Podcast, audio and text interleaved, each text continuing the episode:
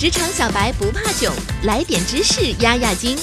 这里是有识知识，本节目由三十六克高低传媒联合出品。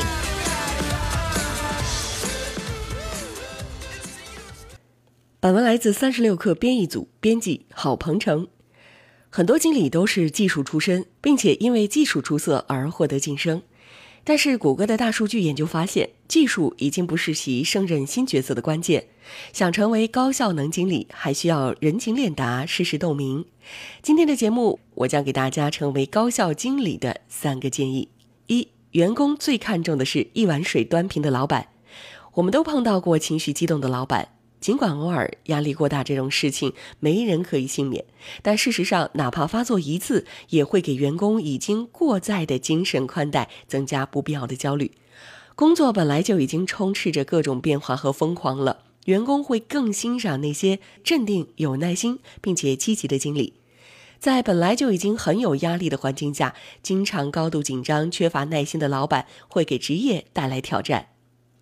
二，帮助员工钻研问题的经理更加高效。像领导的过渡，还需要思维的转变。经理必须将其关注从工作转移到自己员工身上。高效能经理会照顾自己的员工，理解自己的人，会照顾好他们的工作。这是你作为经理扩展自我技术面的关键。本杰明·富兰克林通道出了管理之道。告诉我，我会忘记；交给我，我可能会记得；让我参与，我才能学会。即使这很耗时，即使你还有其他的事情要干，然而通过手把手帮助他们解决难题的方式，跟你的员工合作，给他们提供支持是有红利的。这样一来，不仅工作能按照你的预期完成，而且你的员工也会观察到对其成功关键的技能和特质，把每一个难题看作是对员工未来的投资。三、表现最好的经理关心员工的生活和职业。